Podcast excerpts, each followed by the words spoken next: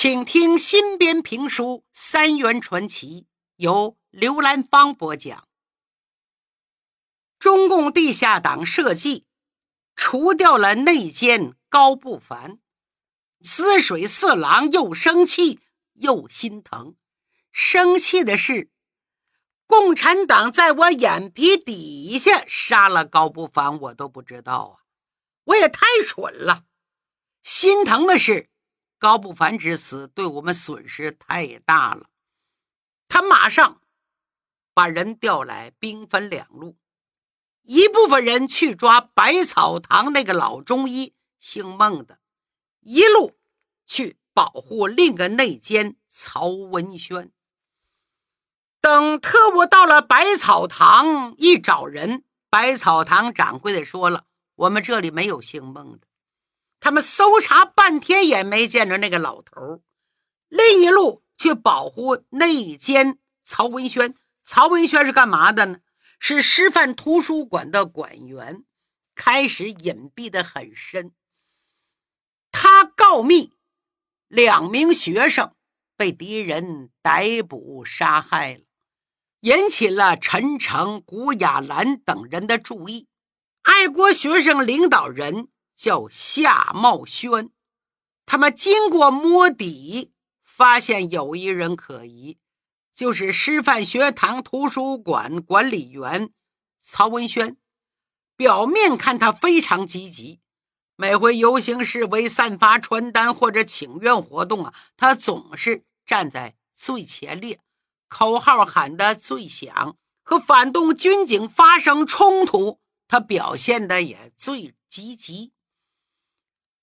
突然，他提出一个条件，跟夏茂轩说：“咱们请来北平抗日锄奸团的负责人讲课，给大家传授斗争经验。”夏茂轩向陈诚汇报，陈诚说：“这可不行，抗日锄奸团的人是保密的。哦，还去讲课，那还了得！”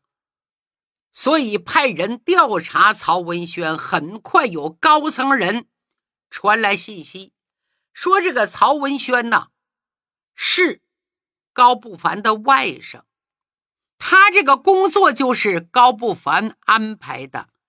为了证实一下曹文轩和高不凡是不是一路货色，就决定来个引蛇出洞，也是试探曹文轩。夏茂轩主动找到了曹文轩，说是我们决定成立女子师范抗日锄奸分团，因为你表现的积极，内定为副团长，定在五月五日晚上九点钟，就在梅园奶茶店举行一次特别集会，宣告成立地下党主要负责人参加会议，做重要指示。曹文轩得到这个消息如获至宝，当天偷偷溜出学校，给他舅舅高不凡送情报。这小子送完情报回到学校，兴奋的了不得呀，几次在梦里都笑醒了。第二天起床之后，眼巴巴的从上午盼到下午，下午盼到晚上，约定九点钟在梅园开会。晚上八点二十，在学校门口等待出发的时候，学生会负责人夏茂轩告诉他，开会地址更改了，梅园就不要去了。这下子把这姓曹的吓个半死，脑袋嗡嗡的，忙问地址改到什么地方。夏茂轩说：“这个你就别问了，到时候你就知道了。怎么着？”你要不想参加，可以退出去啊！呃，参加参加，怎么能不参加呢？姓曹的嘴里这么说着，就跟着夏茂轩坐上黄包车，心想等到了地方，再想办法把消息给我舅舅传出去。就这样，两辆黄包车一前一后往正东走。穿街越巷，七拐八拐，不知道走了多长时间，进入一条胡同，从胡同穿过去。黄包车停下来了，借着昏暗的灯光，姓曹的往周围一看，好像什刹海的北岸。一次学生组织活动就在这儿钓过鱼。此时已经有一条小船在岸边等待。柳荫下站着一名男子，从背后看有一米八的大个子，肩宽背阔，十分魁伟，穿着长衫，戴着礼帽。夏茂轩说：“这位就是参加会议的市委领导。”内奸曹文轩心里一阵猛跳，随着那位男子和夏茂轩一起上了船。撑船的小伙子朱高一别，唰，小船便向湖心驶去。眨眼之间，离岸边七八十米，就听撑船的小伙子问：“各位坐稳了啊，已经到了深水区了。深水区有多深呢？”嗯，这一带十到十五米，下边有暗流涌动，再好的水性，轻易也不敢下去。这几句话把姓曹的小子吓坏了。他老家在西北黄土高原，从没有下过水，是旱鸭子，吓得心里砰砰直跳。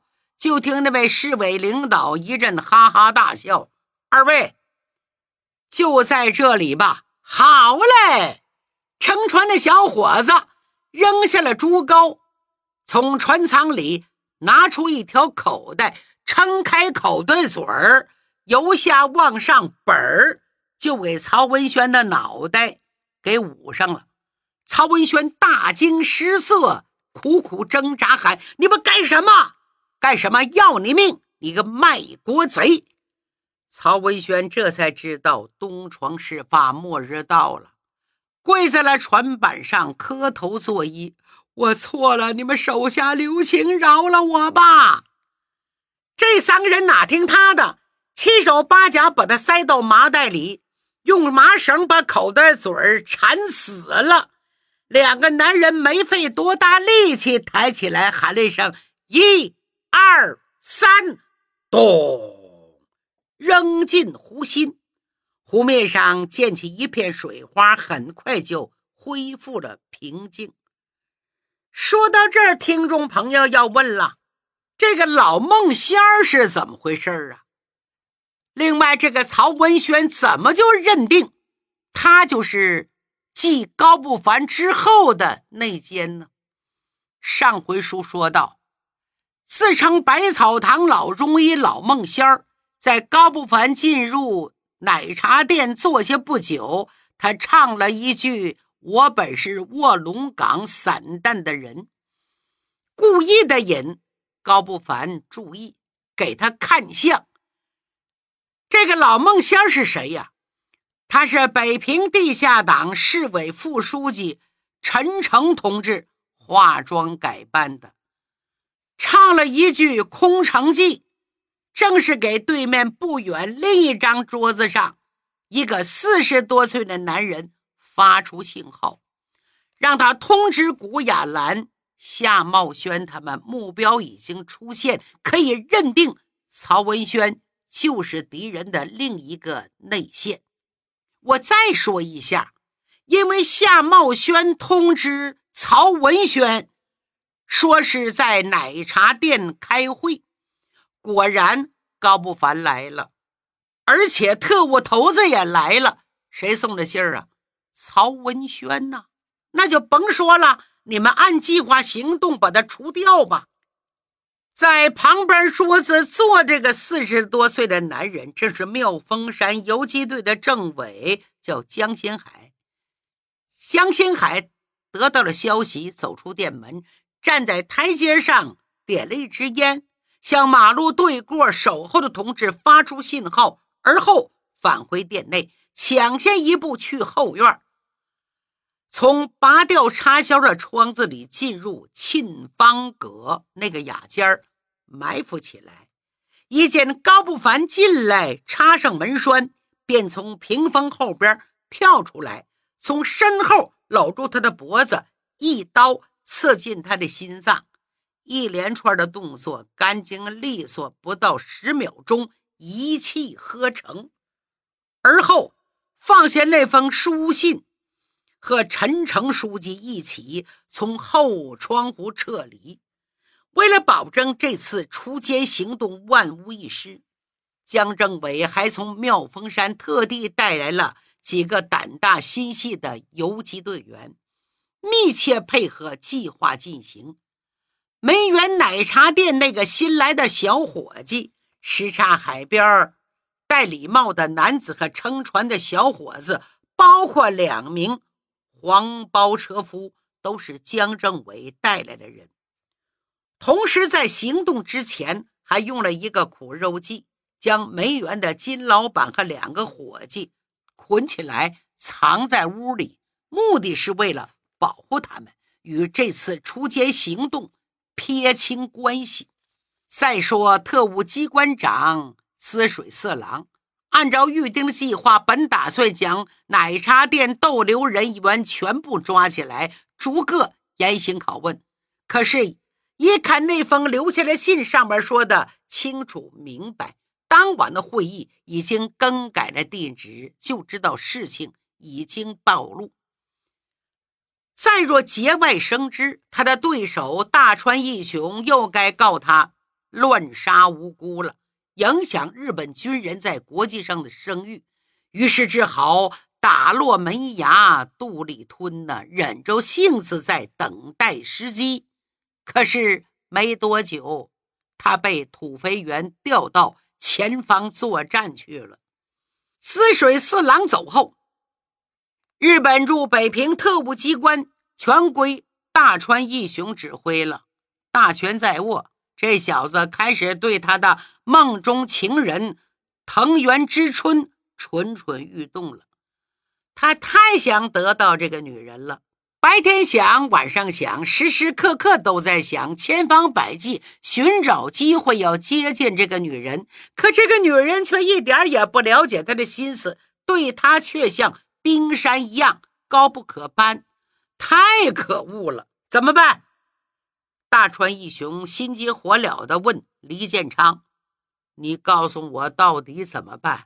我太想得到藤原小姐了。”黎建昌说：“如果鲜花和美酒都不能感动藤原小姐，那就只好霸王开弓，应上弦。”霸王开弓应上弦，哈哈哈哈哈！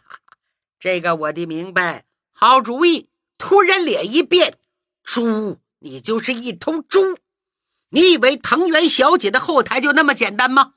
你以为他今日的地位是凭空得到的吗？再说了，我大川也是有身份的人，让我去干霸王开弓硬上弦的事情。让我在政界、军界怎么混下去？你简直拿我当成野兽！我像野兽吗？白痴！不对，太君确实不像野兽，因为你本来就是野兽。呼啦！我毙了你！大川一雄伸手把枪拔出来，哎哎哎哎！又来了！如果你把我毙了。你的妹妹可成寡妇了，看他怎么闹你！这一招果然有效。大川把枪收起来，那你张嘴！哎呀，我的大舅哥太君又叫我张嘴呀！你稍安勿躁，听我解释。你不是一向喜欢狮子、老虎吗？他们都是禽兽啊！建长君，我欣赏你的幽默，我最喜欢的就是非洲雄狮。还有你们的东北虎，力大无穷，八面威风，不错。我是野兽，我就是狮子、老虎一样的野兽。是啊，狮子、老虎只有通过不停的厮杀、不停战斗，才能在那些母狮子、母老虎面前树立自己的威望，建立自己的霸权，从而征服他们，占有他们。自古英雄爱美人，美人也爱的是英雄。你看过《霸王别姬》？虞姬到底喜欢霸王的什么？喜欢他鬼样的大花脸呢？非也，他是喜欢霸王力拔山兮气盖世的英雄气概。这个霸王开弓硬上弦，简单粗暴一些，却是行之有效的一步好棋，足能赢得美人的芳心。所以，只要有机会，你就别跟他讲什么客气了。哦，大川听得热血沸腾，眉飞色舞，说得好。那么，机会什么时候能够到来呀？呃呃，这个嘛，那只能看天意了。不过我深信不疑，应该不会远了。好，我就等这机会。建昌君，你想做野兽吗？到时候我需要你的鼎力支持。好啊，能和太君一起做野兽，我是万分荣幸。哎，建昌君，说了半天，你大东亚商会计划。还没进展，哎呀，我正在努力呀，说服刘顺。你也知道，这刘顺和张浩天关系非常密切，又是亲戚，说服他得需要时间呐。建长君，你不要敷衍我。你们支那人有句话：“明知山有虎，偏向虎山行。”越是困难，就越是考验你的能力和勇气的时候。建昌君，我已经等了你两年，你让我非常失望。大舅子太君，请不要生气，我接下来的工作重心正是这个。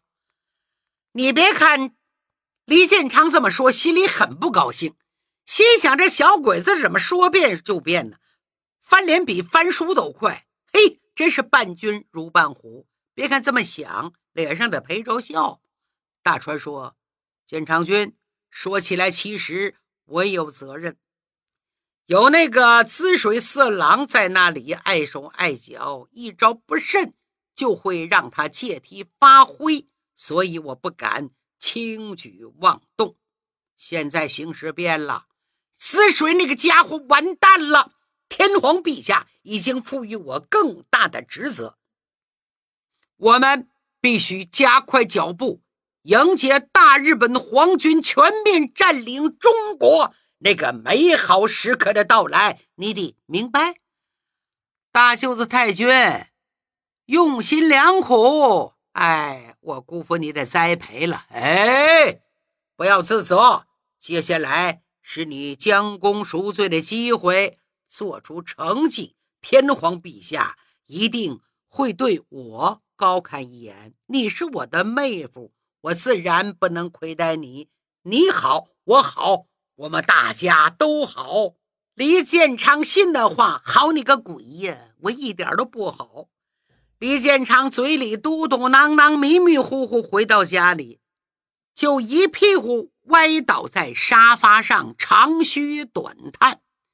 日本女人大川麻飞像个肉球一样咕了过来，十分关切地问道：“建昌君，你这是怎么了？”李建昌哭丧着脸儿：“亲爱的麻飞，你哥哥马上要把我一脚踢开。”啊，建昌君，你又没做什么坏事儿，为什么？我倒想做坏事儿。做坏事不容易呀，马飞呀，我他妈真是个废物哟！在我的心里，你是棒棒的。哎呀，马飞呀，你最能理解我。说说吧，看我有什么可以帮你的。算了吧，过一天是一天。许多事情也许是命中注定，就像我认识你一样。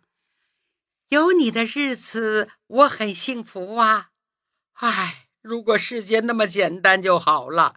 因为做汉奸，我才认识你。可是做汉奸要做坏事儿，我要只能跟你卿卿我我，那不就不用这么麻烦了吗？我的明白，你也是身不由己，就像我爱上你一样啊！不不不不，你千万不要误会，我的意思是说。我爱上你，好像是上天安排一样，连我自己根本都不知道怎么就稀里糊涂的爱上你。就在这阵儿，李建昌的爹，那位大帅，吭哧吭哧摇着轮椅从屏风后边晃过来了。看看他们俩，哎哎哎！我说你们俩别一天到晚这么黏黏糊糊的打情骂俏，看着不腻歪呀？哎，兔崽子，出啥事儿了？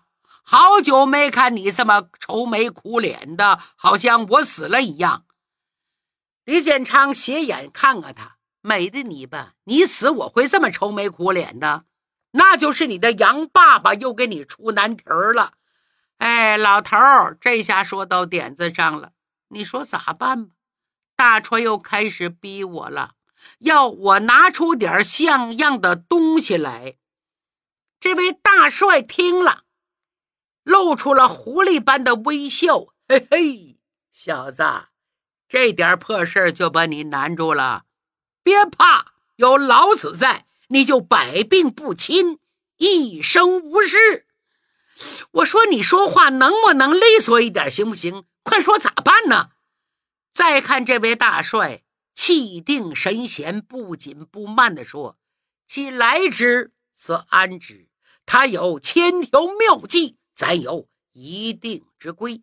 放心吧，办法总是有的，都在我这儿藏着呢。”说着，他指指自己的脑袋瓜。几十年的风风雨雨，早已我学会了临危不乱。你这老东西，臭显摆啥呀？赶紧说呀！说什么？有所为，有所不为。有所为，有所不为，什么意思？